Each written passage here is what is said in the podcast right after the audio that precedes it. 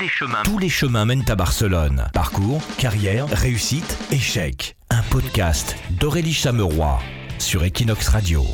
Bonjour et bienvenue dans ce deuxième épisode de Tous les chemins mènent à Barcelone et bonjour Émilie Mao. Bonjour. Merci d'être ma deuxième invitée donc pour ce deuxième épisode du podcast. Merci de m'avoir invitée surtout. Donc toi tu es copywriter. Est-ce que tu peux nous expliquer ce que c'est? Alors du coup, je travaille particulièrement avec les mots euh, et j'aime me définir comme euh, une révélatrice en fait de personnalité pour tout ce qui, tous les entrepreneurs et leur entreprise euh, au travers de leur présence en ligne. Donc je les aide à être plus présents en ligne, à travailler leur image de marque et donc à vendre plus et toucher plus de personnes. Donc toi, tu es travailleuse indépendante? Oui, tout à fait. Tu as toujours travaillé de manière indépendante? Pas du tout. non, non, pas du tout. Euh, j'ai eu plusieurs vies, clairement. Euh, du haut de mes 27 ans, j'ai fait pas mal de boulot. Euh, j'ai d'abord commencé en fait en étant étudiante où j'étais serveuse, une très très mauvaise serveuse, qu'on se le dise. Mais je pense que ça a été une des expériences professionnelles qui m'a le plus appris, parce qu'en fait j'ai tout simplement appris la valeur du travail et que travailler c'était bien beau derrière un bureau, mais qu'en fait il y avait aussi des gens qui travaillaient durement ou qui avaient mal aux pieds, mal au dos, etc. Donc je suis très reconnaissante d'avoir commencé comme ça. Et ensuite, euh, j'ai terminé mes études en communication, du coup. Alors à la base, c'est pareil, j'ai eu beaucoup de beaucoup d'envies différentes euh, qui reviennent toutes toujours à un milieu artistique. Donc je pense que finalement je l'ai trouvé maintenant. Mais euh, à l'époque, je me destinais à faire de l'événementiel, potentiellement wedding planeuse. C'était pas encore totalement défini. Préparer des mariages. Préparer des mariages, mais en tous les cas, je voulais travailler dans la com et particulièrement organiser des choses, être chef de projet, etc. Donc j'ai terminé mes études et après, clairement, j'ai eu une, on va pas dire une longue traversée du désert, mais j'ai quand même eu quelques années un peu difficiles où euh, j'enchaînais les boulots dans la com, donc j'avais la chance de travailler dans ce que je voulais faire, mais euh, c'était jamais des temps pleins, jamais des CDI, j'étais au chômage euh, régulièrement, etc. C'était dans quelle ville? J'ai beaucoup bougé aussi, donc j'ai commencé en Vendée. Ensuite, je suis partie sur Nantes. Et, euh, en fait, c'est sur Nantes que ma vie professionnelle a un petit peu changé, quoi. Mais c'est aussi en arrivant sur Nantes que ça a été le plus difficile pour moi. Et, euh, et en fait, voilà, je suis arrivée sur Nantes en ayant toutes les bonnes intentions du monde, en me disant que c'était une grande ville et que j'allais trouver facilement du travail. Finalement, c'est là où j'ai eu le plus de mal. D'accord. je suis restée assez longtemps au chômage sans réussir à trouver euh, quelque chose qui me plaisait. Et au moment où je pensais arriver un peu, euh, on va dire, au, bout du tunnel, enfin, où je me disais, bon, bah là, il va peut-être falloir faire quelque chose parce que tu vas pas pouvoir rester comme ça. Euh, le boulot qui a plus ou moins changé ma vie dans le bon comme dans le mauvais m'est tombé dessus vraiment par hasard. Je crois beaucoup au destin et là clairement euh, c'était ça. Et, et, donc j'ai trouvé mon, mon, travail dans la publicité. Donc j'étais attachée, euh, enfin assistante euh, de projet. Je travaillais avec un chef de projet et euh, donc on était dans le milieu de la publicité, du merchandising, tout ça. Et j'ai fait ça pendant trois ans. Donc forcément, j'ai eu le fameux CDI, le fameux Saint Graal bah, oui, oui. qu'on attend, tous. voilà, c'est ça. Et, et j'ai pensé que, que, voilà quoi, j'avais un peu atteint le, le, but ultime de, on va dire, la première phase de ma vie. Et en fait, ça a été une super, une super opportunité. Franchement, j'ai été très heureuse pendant deux ans dans cette boîte. Et puis bah, la dernière année, ça s'est pas très très bien passé. Euh, j'ai fait ce qu'on appelle un burn-out et euh, du coup il y a eu pas mal de changements dans la société, je m'y retrouvais pas. D'accord, tu travaillais trop C'était pas travailler trop, c'était un changement de management, c'était euh, je me retrouvais pas dans mes valeurs en fait. Je pouvais plus enfin en tout cas, j'étais pas en phase avec les valeurs de l'entreprise, en tout cas, je l'étais plus. Donc j'avais du mal à travailler comme ça, c'est-à-dire que voilà, moi c'est pas J'aime pas dire on va faire travailler des gens pour les payer moins et ils font moins bien. Mm. Non, moi c'est vrai que je travaille beaucoup au mérite. Et c'est important pour moi de, bah, de travailler avec des personnes qui le méritent, même s'il faut les payer plus cher, etc. Donc forcément, ça collait pas trop avec les envies de la direction. Donc, euh, bon, j'ai mis six mois à quand même comprendre qu'il y avait quelque chose qui allait pas. Et bon, c'est mon corps qui a parlé euh, avant ma tête. T'es tombée malade bah, J'ai enchaîné pas mal de, de, petites choses qui, maintenant, avec le recul, sont mm. clairement liées à mon travail. Mais j'ai fait des gastrites, euh, des problèmes de dos, je pouvais plus marcher. Donc... Et, et en fait, j'ai quitté cette entreprise sur un coup de tête. je suis partie du jour au lendemain, c'est-à-dire que j'ai eu mon rendez-vous avec la direction et deux heures après, j'étais partie et j'y suis jamais retournée. Jamais, même pas devant. T'as regretté du coup Non, non, j'ai pas regretté. Ça a été un peu difficile parce que du coup, euh, bah, je me suis retrouvée bah, au chômage chez moi et je me suis dit, bah, t'as rien derrière, mm. qu'est-ce que tu veux faire? T'as 24 ans et je savais plus ce que je voulais faire et je savais plus où je devais aller, j'étais complètement paumée. Donc j'ai pas regretté, mais je me suis dit mais mince, enfin donc j'ai eu j'ai eu un peu peur. Et, euh, et, en fait pareil quand je dis le destin, les choses se sont finalement enchaînées sans que j'ai besoin de trop remuer. J'ai pris du temps pour moi d'abord pour penser mes blessures comme on dit. Et puis euh, et puis bon, on m'a proposé un boulot en intérim qui me convenait très bien parce que j'avais pas envie de repartir dans, dans quelque chose de trop j'avais pas envie d'un CDI, je savais pas ce que je voulais faire.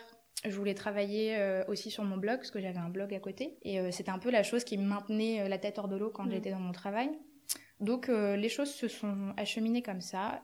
Et jusqu'à, du coup, bah, l'étape de ma vie actuelle, c'est que bah, on a fait le point avec mon compagnon et on s'est dit que on avait peut-être besoin de partir en fait. On avait peut-être besoin de changer de vie. Moi, avec ce que j'avais vécu, j'avais du mal à rester. Je ruminais beaucoup quand même. Donc, on s'est dit, bah, on s'en va, on se casse. ok. Et, Barcelone Et Barcelone. Et pourquoi Barcelone? Barcelone, c'est un peu imposé plus ou moins. Euh, on cherchait une ville où c'était vraiment le mode de vie et la qualité de vie qui primait. Euh, on aime le soleil, on aime la mer. Moi, je suis née à côté de la mer. Euh, mon copain, pas du tout, mais justement, il l'a cherché. Donc, on s'est dit, bah, le soleil, la mer, potentiellement la montagne. On a pensé à notre famille et Barcelone était le plus simple pour nous. D'accord. Et le mieux desservi pour tout, en fait, avec un grand aéroport. Donc, euh, Et là, tu as, commencé ton activité un petit peu après, en indépendante, ouais. J'ai commencé pas dès qu'on arrivait à Barcelone. On a pris un petit peu de temps quand même à à comprendre aussi la culture euh, espagnole mm. parce qu'on a été très surpris. Ça s'est passé rapidement parce qu'on s'attendait pas à ce que mon copain ait un boulot aussi vite. D'accord. Et puis bah, c'est vrai qu'en arrivant, on était assez détendu et une fois qu'on s'est retrouvé à Barcelone, on s'est mm. dit waouh, ouais, c'est une autre vie en fait. C'est pas du tout, c'est pas du tout comme la France. On était content, mais surpris. Et, euh, et moi, j'ai eu un petit peu de mal à gérer ça avec ce que j'avais vécu avant. Il m'a fallu quand même quelques temps pour bien m'installer et faire le point avec moi-même, savoir ce que je voulais faire. Et je me suis lancée du coup en septembre 2017. Comment tu as trouvé justement ta, ton activité, ce que tu allais proposer euh, ben, à tes clients? Justement, c'était grâce à mon blog en fait. Euh, ça faisait plus de un an et demi, deux ans à peu près que j'écrivais sur mon blog. Et euh, ça me faisait vraiment du bien en fait. Je, prenais, enfin, je le prends toujours un petit peu comme un journal intime où je n'ai pas à faire semblant et je plais ou je plais pas. Et je me suis dit, mais ton truc c'est ça en fait, c'est d'écrire, c'est de, c'est d'être toi-même donc si je le fais pour moi et que j'arrive à le faire pour moi, je peux très bien aussi travailler avec des entreprises et leur proposer ce type de prestation. En sachant que c'est vraiment ce qui m'anime le plus, je crois, de me mettre à la place des gens et de me dire, euh, bah en fait, euh, ton petit truc en plus, c'est ça. Et c'est ça qu'il faut que tu mettes en avant. Donc les choses se sont faites assez naturellement. J'ai suivi quelques formations euh, pour un petit peu en savoir plus sur le domaine du digital, parce que j'étais pas encore très professionnelle sur le, sur le domaine.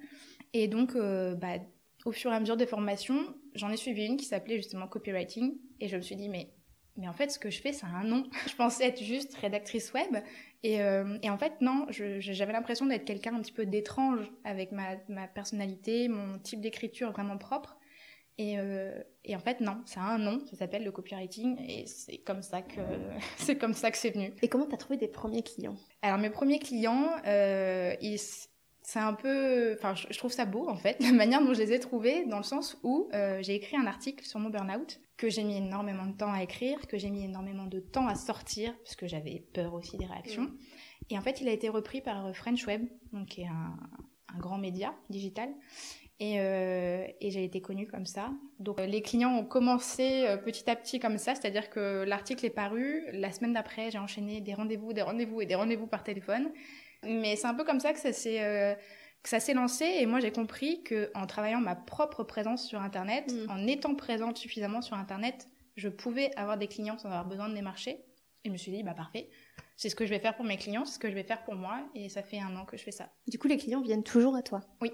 Oui, oui, ils s'adressent à moi directement. Ils tombent soit euh, sur un article que j'ai écrit, sur une vidéo, parce que j'ai fait des vidéos YouTube, et puis bah, après, ils arrivent sur mon site et ils m'envoient un email en me disant qu'ils ont un projet et qu'ils ont besoin de quelqu'un pour, euh, pour le développer. Comment tu as fait pour euh, définir un petit peu ce que tu allais proposer, à quel tarif? Je crois que c'est l'étape la plus compliquée euh, encore aujourd'hui pour tout ce qui est justement pitch commercial et ces éléments-là, ça reste très compliqué pour moi. je suis un peu quelqu'un qui aime rester derrière son écran et travailler seul, voilà. Après, pour les prix, moi, j'ai jamais trop d'éléments de réponse quand on me pose cette question parce que je trouve que c'est hyper personnel. C'est-à-dire que avant de savoir combien fait un tel et voilà combien coûte la prestation chez les voisins, il faut d'abord être à l'aise avec ce qu'on va demander à la personne, savoir que notre travail vaut quelque chose et comment le justifier.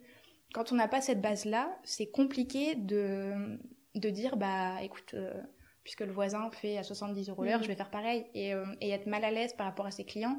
Et c'est la meilleure façon, euh, bah, du coup, de ne pas signer, et surtout de proposer des choses au-dessus ou en dessous de ce que ça vaut réellement, quoi. Au niveau administratif, du coup, tu t'es inscrite ici en Espagne ou en France? Me suis inscrite en France. J'ai une auto-entreprise en France, du coup. Donc, c'est assez léger au niveau administratif. C'est ce qui est pratique. Et vu que je me suis lancée, j'avais déjà ouvert mon auto-entreprise avant de réellement me lancer. Euh, vu que j'étais blogueuse, on me demandait parfois des articles rémunérés, ce genre de mm. choses. Donc, j'avais déjà mon auto-entreprise et je l'avais ouverte au moment où j'étais au chômage. Donc, j'ai eu des, des, réductions fiscales. Donc, aujourd'hui, euh, j'avoue ne pas savoir trop comment fonctionne le statut autonome. Mais euh, je sais que c'est plus favorable pour moi de, rester comme ça. Quand tu regardes en arrière, est-ce qu'il y a des choses que tu aurais faites différemment? Je pense pas.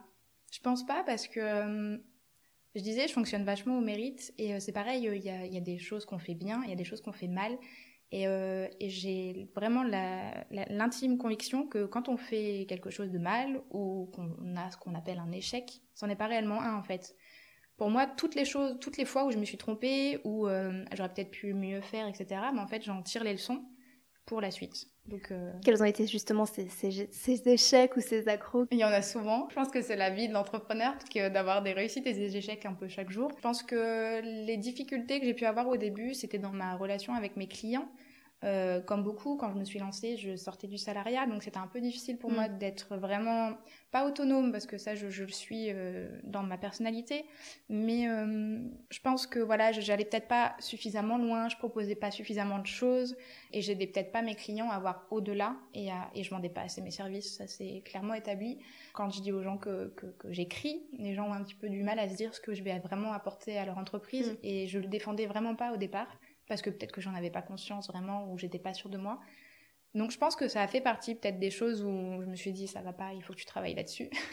Et puis euh, non, puis bah après des des bêtises du quotidien, quoi. C'est-à-dire envoyer une newsletter à l'instant T alors qu'il fallait l'envoyer une semaine plus tard ou ce genre de choses. Mais bon, ça arrive.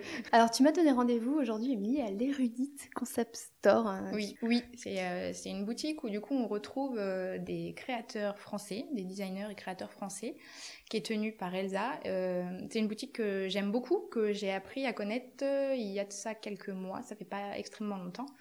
Et, euh, et, quand je suis rentrée dedans, de toute façon, je me suis dit waouh, ok, il y a à peu près rien que je n'aime pas. Et, euh, et, du coup, euh, je t'ai donné rendez-vous ici parce que j'y passe euh, beaucoup de temps. je suis devenue amie avec Elsa, du coup, qui gère la boutique. Et, euh, et, du coup, on essaye de travailler un petit peu ensemble pour, pour développer sa, sa, boutique en ligne aussi. Parce que toi, du coup, tu travailles de chez toi Oui, je travaille de chez moi et, et honnêtement, je me verrais pas ailleurs. Ça fait quelques semaines que je me pose la question de me dire est-ce que je vais ou non dans un espace de coworking parce que bah je suis toute seule à la maison. Mm. donc euh, certes j'ai mes clients au téléphone euh, de manière ponctuelle mais euh, il y a un décalage qui se fait par exemple avec mon compagnon qui, qui, lui a une vie sociale que moi mm. je n'ai pas. Et puis et puis finalement plus j'y réfléchis plus je me dis qu'en tout cas c'est pas le moment maintenant. J'ai un travail qui demande beaucoup de concentration. Et du coup quand je me lance dans la rédaction de quelque chose je peux pas me permettre d'être perturbée toutes les 10 minutes ou même toutes toutes les heures. Donc, pour le moment, c'est ce qui me convient le mieux. C'est-à-dire que j'ai ma bulle euh, et, vu que je fais du contenu parfois sur deux heures, trois heures, j'ai vraiment besoin de savoir que je vais pas être dérangée. Je, me sens mieux comme ça pour le moment. Je dis pas que ça restera comme ça parce que je pense qu'effectivement, à un moment donné, on arrive à un stade où on a besoin de voir du monde. C'est, ça peut paraître long. Après, moi, mon tempérament fait que ça me dérange pas. Mais, euh, mais pour le moment, ça, ça me convient plutôt bien comme ça. Du coup, tu t'organises un espace chez toi ou... D'accord, avec ton petit bureau. Tout à fait. Où t'es tranquille. C'est quelque chose que j'aménage régulièrement pour me sentir toujours mieux. Oui. Pour euh, essayer de trouver vraiment l'espace qui, où j'aurais le plus de euh, créativité en fait. Donc euh, je me suis aménagé un petit coin dans mon salon. Je désespère pas d'un jour avoir une pièce réelle où je peux m'enfermer avec mes bouquins, mon ordinateur et tout. Mais, euh, mais pour le moment c'est dans mon salon et ça va. On, on, gère plutôt bien. Oui, tu as réussi tout de suite à te discipliner même chez toi Non, au début c'était la tentation de la télévision. Ah ouais. Alors étonnamment, hein, parce que alors un an après, enfin un an et demi après euh, être arrivé à Barcelone, on ne regarde plus la télévision, comme beaucoup de personnes ici, je pense. Mais euh, au début c'était ça, c'était, je pense que j'étais pas j'avais pas de clients, etc. J'arrivais vraiment pas à me dire je vais travailler pour moi. Donc euh, bah je me disais allez, je prends mon ordinateur sur les genoux et puis je mets une série sur Netflix et puis et non. Et j'arrivais à la fin de la journée, j'avais rien fait, donc je culpabilisais. Donc enfin c'était un cercle complètement vicieux. Non, aujourd'hui, euh, j'ai mon rythme, c'est-à-dire que je, me lève le matin, je prends mon petit déjeuner, je m'installe devant mon ordinateur. Je sais que le matin, je vais travailler sur toutes mes tâches euh, qui me demandent beaucoup de concentration parce que c'est là où je suis le plus à même de me concentrer. Je mange ensuite, toujours à l'heure française. Et ensuite, je digère, parce que l'après-midi, c'est un peu plus compliqué. Donc l'après-midi, je me destine surtout à des tâches opérationnelles, sauf si, par exemple, le mardi, c'est ma journée client. Donc le mardi, je vais vraiment plus travailler bah, sur de la rédaction ou de la stratégie. Et voilà. Et ensuite, bah, je termine ma journée de travail. Ça, c'est un gros point d'interrogation. Ça dépend. Soit euh, je suis fatiguée. Dans ce cas-là, bah, je vais faire une petite pause dans l'après-midi soit euh, vers 18-19 heures j'arrête et parfois un petit peu plus tard. Du coup, tu as quand même des horaires assez euh, stricts. C'est compliqué pour la, enfin à mon sens, hein, euh, pour la vie quotidienne en fait. Et, et ben on peut vite se faire rattraper par toutes les petites choses du quotidien. J'ai pas meilleur exemple qu'aujourd'hui j'étais en train de travailler, j'étais en train d'écrire des articles et j'ai reçu un, message de mon compagnon pour nos prochaines vacances qui m'a dit je m'en occupe et qui a commencé à me poser des questions et en fait je me suis retrouvée sur kayak pendant deux heures. Et voilà. et après j'ai enchaîné les machines à laver donc bon mine de rien j'ai quand même fait mon boulot mais on a vite tendance à vouloir intégrer euh, notre vie personnelle. En tout mm. cas, moi, c'est vraiment mon cas. C'est que j'essaye d'intégrer ma vie personnelle, mon ménage, euh, euh, l'organisation de notre week-end, etc., dans mes journées de travail pour que quand je dis c'est fini, ben c'est fini, je me mets dans mon canapé, je mm. prends mon, assiette et je ne suis plus là. Tous tes clients sont français, francophones. francophones plus, parce que du coup j'ai des clients français, belges, suisses. j'en ai j'en ai un aussi sur Barcelone, mais ils sont francophones aussi et on travaille avec un autre client en France. Donc euh, pour pour moi c'est pas possible de faire du copywriting autre que dans sa langue mm. natale, euh, tout simplement parce qu'on essaye de faire passer des émotions. Et euh, je dis pas que c'est pas possible, mais euh, par exemple, si j'essaye de faire passer une émotion en espagnol, il y a une chance sur deux que je me trompe dans la manière de l'exprimer parce que c'est pas ma langue natale. Oui, il n'y aura pas les mêmes nuances. Exactement. Donc euh, pour moi, c'est pas possible. Donc c'est pour ça que je me limite vraiment au français et dans tous les cas, je l'avoue, je suis pas très forte en espagnol ni en anglais, donc je le laisse à d'autres. Tu évoquais tout à l'heure la, solitude. Est-ce que justement tu recherches des activités de networking ici à Barcelone ou, des, des clubs d'entrepreneurs? Alors toujours en français, parce que j'avoue que j'ai une petite euh, pointe d'appréhension avec l'espagnol. Du coup, le fait de travailler que avec des Français, d'avoir un compagnon qui est francophone aussi, euh, tous mes amis sont français, mais, euh, mais, du coup, je suis pas hyper hyper à l'aise avec l'espagnol. Euh, au bout d'un an, c'est vrai que j'ai quand même du mal. Donc, ça me rassure, surtout dans le domaine du travail, de rester avec des communautés francophones. Et puis bon, le, le, fait que je ne travaille qu'en français, je je peux pas non plus me permettre de, de m'ouvrir énormément. Euh, et là, récemment, depuis cet été, je, je, me pousse, je me mets des coups de pied aux fesses pour sortir plus, pour justement aller à des événements, rencontrer du monde, même si j'avoue, c'est pas, c'est pas, c'est pas spécialement ma tasse de thé et je suis pas hyper à l'aise avec ça. Je suis pas hyper à l'aise avec le fait de me vendre. Finalement, euh, ma carte de visite, c'est mon site internet, mmh. c'est les articles que j'écris, c'est ma plume. Et, euh, et c'est difficile de transmettre ça à l'oral, d'expliquer ce que je fais, pourquoi euh, j'ai une écriture différente des autres et ce que j'arrive à transmettre. Est-ce que dans ce cheminement, euh, dans, tout l'avant et dans cette première année, il y a des gens qui t'ont inspiré ou des, livres que tu as lus ou des sites que, que tu pourrais nous conseiller? Mais je passe quand même beaucoup de temps à me former. Que je pense qu'on est, on a toujours besoin de se former. Il y a toujours de nouvelles choses à apprendre. Euh, puis bon, je suis quand même jeune, donc c'est vrai que je sais que j'en ai, j'en ai, long et j'ai beaucoup à apprendre sur beaucoup de choses, dont la partie commerciale, pour commencer. Euh, donc je me forme beaucoup euh, bah, sur Internet. Il y a des personnes comme Antoine BM que j'aime beaucoup suivre, qui est, qui est très jeune aussi, il est même plus jeune que moi, et qui fait des formations sur des stratégies de vente. D'accord. Qui me servent beaucoup, mine de rien, parce que même si moi, mon truc, c'est le copywriting, bah, il me donne des astuces que je peux mêler à ma technique d'écriture et du coup faire bah, des pages de vente entre autres, mais aussi des emails plus convaincants. Donc travailler sur tout ça. Euh, et puis sinon, je me forme. En fait, je me forme auprès de beaucoup de personnes. Dès que je trouve une formation avec une personne de confiance, j'ai tendance à y aller. Donc euh, là, euh, en ce moment, j'en ai, j'en ai deux. J'ai une formation sur Instagram que je voudrais travailler justement sur mon blog personnel pour le développer. Donc forcément, ça passe par Instagram. Et j'en avais une autre aussi sur Pinterest que je viens de terminer. Pareil, une, autre blogueuse qui est aussi à son compte. Et c'est quelqu'un que je suis depuis pas mal de temps. Donc vu que je sais que je peux lui faire confiance, mm. c'est des personnes vers qui je me destine. En fait, c'est des personnes à qui je pourrais très bien, enfin avec qui je pourrais très bien discuter euh, demain euh, au détour d'une rue. Et euh, du coup, je me dis, ils sont comme moi, donc en fait, ils ont tout à m'apprendre et, et, on fait même parfois des échanges de bons procédés, quoi. Et est-ce que dans ces formations, ou peut-être d'une manière générale, il y, a un conseil qui t'a marqué, peut-être le meilleur conseil qu'on t'ait donné et que tu appliques dans ton activité aujourd'hui alors, je saurais pas dire si je l'ai lu, je pense que je l'ai lu plus d'une fois, mais du coup, vu que je pense que je l'ai en moi, vraiment, bah en fait, ça, juste quand je le lis, ça me paraît logique. Pour moi, c'est la confiance en soi. D'accord. C'est difficile d'être entrepreneur, voire impossible, si on n'a pas confiance en soi ou si on ne travaille pas sur sa confiance en soi. C'est-à-dire que hum, proposer ses offres, proposer, enfin définir ses prix, euh, être euh, capable de s'organiser et, de s'y tenir, euh, d'écrire des articles de blog, etc. C'est un peu le quotidien de tout entrepreneur. Et si on n'a pas confiance en soi, ça devient compliqué et en fait, on ne fait pas passer le bon message. Donc je travaille beaucoup avec mes clients là-dessus aussi pour leur dire, mais voilà, toi, ta valeur ajoutée, c'est mm. ça. On va insister là-dessus. Et en fait, tu peux être à l'aise avec ça. C'est pas parce que ça fait pas partie des codes de la société que c'est plus ou moins bien. Donc euh, vraiment c'est ça, c'est travailler sa confiance en soi, être à l'aise avec soi-même et s'écouter. C'est ce que j'essaye de faire au quotidien. Parfois, ça fait aussi partie de mes échecs. Mais, euh, mais j'essaye vraiment d'être, euh, ouais, c'est ça, en phase avec moi-même et, et de suivre le chemin qui me correspond le plus, quoi. Émilie Mao, merci beaucoup d'avoir répondu à nos questions. Bah, merci beaucoup. Bonne continuation. Donc, on te retrouve euh, sur euh, ton site, c'est Émilie-mao.com. Et sur ton blog aussi. Ouais, voilà, je, traite de, choses euh, de filles, comme on dit, et de voyage et de ma vie de freelance, un petit peu plus, on va dire, ouvertement.